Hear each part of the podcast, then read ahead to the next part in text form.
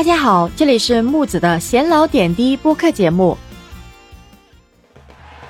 第二十二届卡塔尔世界杯比赛已经打响了，首轮对战的球队是来自南美洲西北部的厄瓜多尔国家男子足球队以及东道主卡塔尔国家男子足球队。最后的结果，相信大家也都知道了。在比赛进行到第十五分钟的时候啊，厄瓜多尔队的恩纳瓦伦西亚获得点球，他冷静推射右下角破门打进了二零二二年世界杯首球。随后比赛进行到第三十一分钟时，瓦伦西亚中路头球攻门直入左下角完成梅开二度，最终厄瓜多尔球队以二比零 KO 了东道主卡塔尔队。在这个富得流油、教育、医疗连电器都免费的国家，却丢掉了东道主的面子。我们经常调侃说，亚洲足球队比欧美足球队要差，到底差在哪里呢？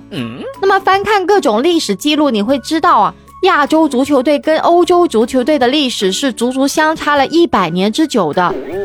好奇的球迷会问，咱们国足到底要走多远才能赶上呢？前国足教练里皮只给出了一个距离单位，那就是光年。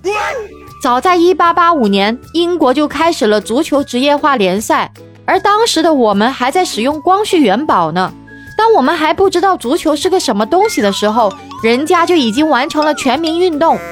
亚洲在1992年迎来了第一个真正意义上的足球职业化的国家，就是日本，但是也比英国晚了好多啊。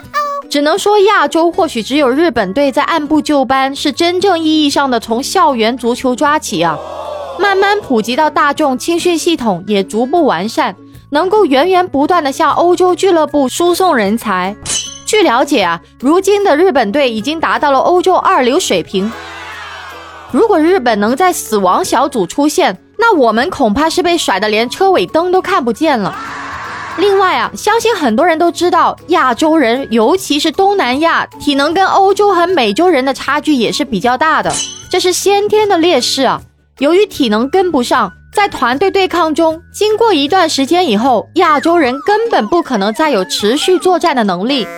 从技术和战术来说，关于国足我就不谈了。